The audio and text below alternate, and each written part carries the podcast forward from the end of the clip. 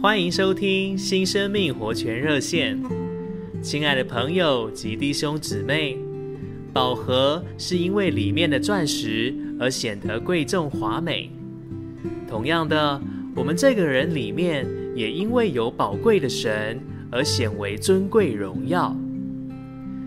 今天要和大家来读提摩太后书二章二十至二十一节上半。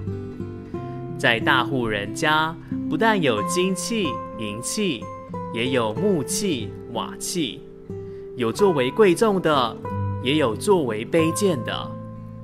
所以人若洁净自己，脱离这些卑贱的，就必成为贵重的器皿。其中说到器皿有贵重与卑贱的分别，而器皿的贵重与卑贱，不在于它的大小或用处，而在于器皿本身的品质。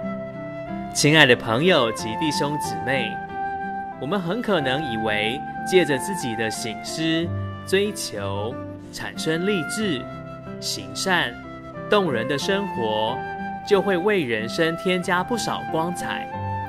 但这些都无法改变人性堕落的本质。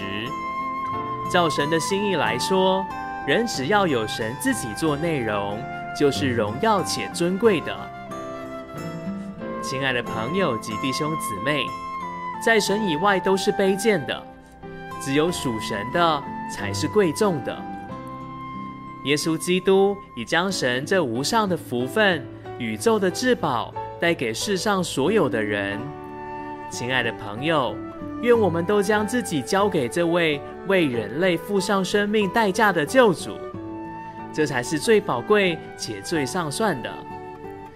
你可以这样祷告：主耶稣，我相信你，感谢你在十字架上所流的宝血，为我付了最大的代价，救赎我脱去神以外的一切事物，把我分别为圣，做成贵重的器皿。